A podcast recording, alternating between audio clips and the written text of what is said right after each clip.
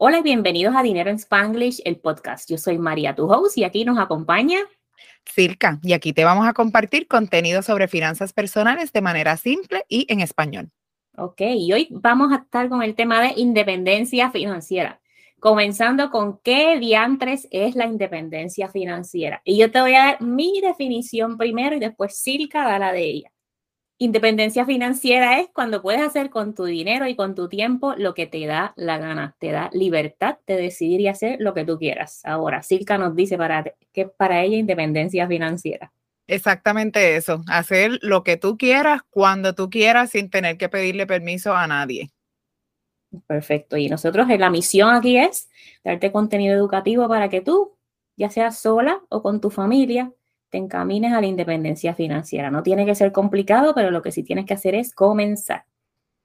Ahora, ¿cómo se puede lograr la independencia financiera? Yo tengo unas cuantas ideas, pero no sé, ¿quieres comenzar tú? Bueno, puede, eh, tienes que generar más dinero sin trabajar. Tienes que poner tu dinero o tus assets a trabajar para ti y que te generen ingresos sin tú tener que trabajar. Y eso es básicamente la independencia financiera en summary. Tienes que tener ingresos pasivos para poder llegar a un punto en el que no tienes que estar trabajando obligatoriamente. Y vas a llegar a ese punto en el que el trabajo se encuentra o se resume en algo opcional.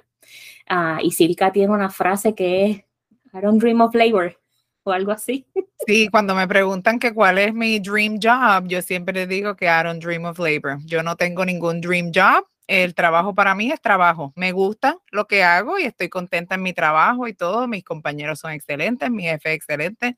No tengo quejas, pero sí eh, toma mi tiempo. Tú sabes, me, me, coge el tiempo. Tengo que dedicarle tiempo, tengo que ir, tengo que trabajar. Y entonces quiero llegar a un punto en que no tenga que trabajar. Algo también bien importante es que, que la gente piensa, si tienen cierta edad o lo que sea, que ya está muy tarde. Y para mí, eh, no es necesariamente solamente enfocarse en early retirement, tú sabes, porque si uno no hace nada, aunque tengas, qué sé yo, 50, 60 años y estás empezando, como quien dice, si no haces nada, pues no lo vas a poder lograr nunca. Tú sabes, hay que, hay que comenzar y pues en algún momento lo, lo vas a lograr, ya sea porque no puedas trabajar más o porque llegas al momento en que ya no tienes que trabajar más. Sí, eso es parte de um, como todo esto comenzó dando unos añitos para atrás con el movimiento de Financial Independence Retire Early, que fue cuando yo empecé a educarme sobre finanzas personales. Yo dije, caramba, tengo 39 años, se me hizo tarde, coño. Pero finalmente, pues no, ¿verdad? Este, después tú haces un assessment de tu situación financiera, comienzas a cortar y con disciplina lo que tienes que ajustar y entonces haces tu plan. No es que tienes que retirarte millonario, preferiblemente todos queremos tener una, un super nest ahí en nuestras cuentas de inversiones y en otros assets, pero definitivamente es posible, lo que hay que hacer es comenzar. Entonces, otra cosa, esto lo puede hacer todo el mundo. María, pero yo gano poquito o esto, lo otro, y no quiero ser tone deaf con las personas que están en situaciones socioeconómicas difíciles, ¿verdad? No todo el mundo tiene dinero para salir de deudas o las circunstancias no los dejan salir de deudas en uno, dos, tres años, pero poquito a poco tú puedes comenzar a trabajar tu disciplina y tu mentalidad y tu relación con el dinero y eso te va a llevar a un nivel completamente diferente. Así que no, está disponible para todo el mundo, pero no todo el mundo lo puede lograr. Pero si tú estás escuchando este podcast o nos ves en las redes sociales, significa que estás a otro nivel y lo quieres hacer. Así que a empezar. Cualquier cosa es mejor que cero. Tú sabes, si hay mucha gente que piensa, ah, pues cuando llegue a los 67 años, a los 70, la edad de retiro, lo único que voy a tener si empiezo a los 40 van a ser 250 mil dólares. Y yo jamás pensé que iba a escuchar esas palabras en la misma, en la misma oración. Lo único que voy a tener son 250 mil dólares. Eso es un cuarto de millón de dólares, ¿ok? Entonces la gente piensa, ah, pero eso en 20 años no va a ser nada. Pues mira, ahora mismo hay gente que dice un millón de dólares no es nada, pero si a mí me dan un millón de dólares, yo sería muy, muy feliz. Le arranco la mano. yo puedo hacer muchas cosas en el 2022 con un millón de dólares cuando mucha gente dice que no es mucho dinero.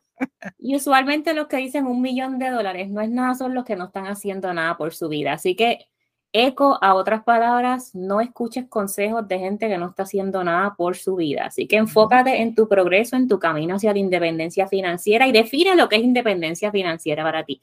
Hay gente que quiere seguir trabajando part-time o hacer consultoría o irse a la vuelta de Walmart a chequear los recibos, whatever. Pues define. O a Disney a recoger papelitos del piso. Exacto. si caes una Disney fan, 100%, un millón por ciento. Cualquiera que sea tu definición, la mía es sentarme para atrás, levantarme a la hora que me levante el sol, ir al gimnasio quizás, voluntariar un ratito y ya. Pero si puedo hacer eso alrededor del mundo, mucho mejor. Entrenar para carreras conmigo, ahora que vas a tener más tiempo. No, no, no, no, eso no sale de mi boca. Si quieres comenzar tu camino hacia la independencia financiera, voy a hacer un plug aquí, la registración para el curso Transforma tu dinero. Si estás escuchando este podcast el día número uno, está abierta hasta el próximo sábado y te voy a dejar el link en las notas. ¿Algo más que quieras compartir de la independencia financiera, Silka? Todo esto toma disciplina y es lo mismo que es, los mismos principios que se usan para cualquier otra cosa eh, que se quiera lograr en la vida. Hay mucha gente que dice, ah, pero yo no tengo la disciplina para eso, pero son gente que han terminado un bachillerato, que han terminado una maestría, son gente que han criado niños. Tú sabes toda la disciplina que se necesita para criar niños y para estudiar y para hacer, es el mismo concepto. No se dejen intimidar porque piensan que tienen que tener 10 millones de dólares para retirarse o que tienen que tener una cierta cantidad de dinero para, para la independencia financiera, porque a lo mejor es mucho menos de lo que ustedes se piensan y si no calculan sus números y no, no hacen el ejercicio, pues no, no van a saber. Y aquí importante, educación, educación, educación. Y no dejar el retiro, no dejar tu futuro en las manos del gobierno. Si tú no quieres otra vez, si tú no quieres alcanzar la independencia financiera, porque te encanta trabajar, porque le tienes vocación a tu trabajo, te encanta el commute de una hora, eres masoquista y te encanta, no importa, pero no dejes tu retiro en las manos del gobierno. Mi mamá recibe seguro social viviendo en Estados Unidos y el otro día necesita unas medicinas de la diabetes y creo que eso es el deducible, 500 dólares al mes. Ahí se le va un poquito menos de la mitad del cheque del seguro social. Así que vamos a ser un poquito conscientes con ese concepto de que, ah, no lo necesito, me lo gasto todo, la vida es una, yo me lo merezco y yo trabajo para eso. Un poquito de conciencia y nos encaminamos poquito a poco hacia la independencia financiera. Recomendaciones, últimas recomendaciones para mantener este episodio corto, que fue nuestra promesa. Piensa en tus metas de dinero. ¿Qué quieres hacer con tu dinero a corto, mediano y largo plazo? Revisa tus transacciones. ¿Qué estás haciendo con tu dinero?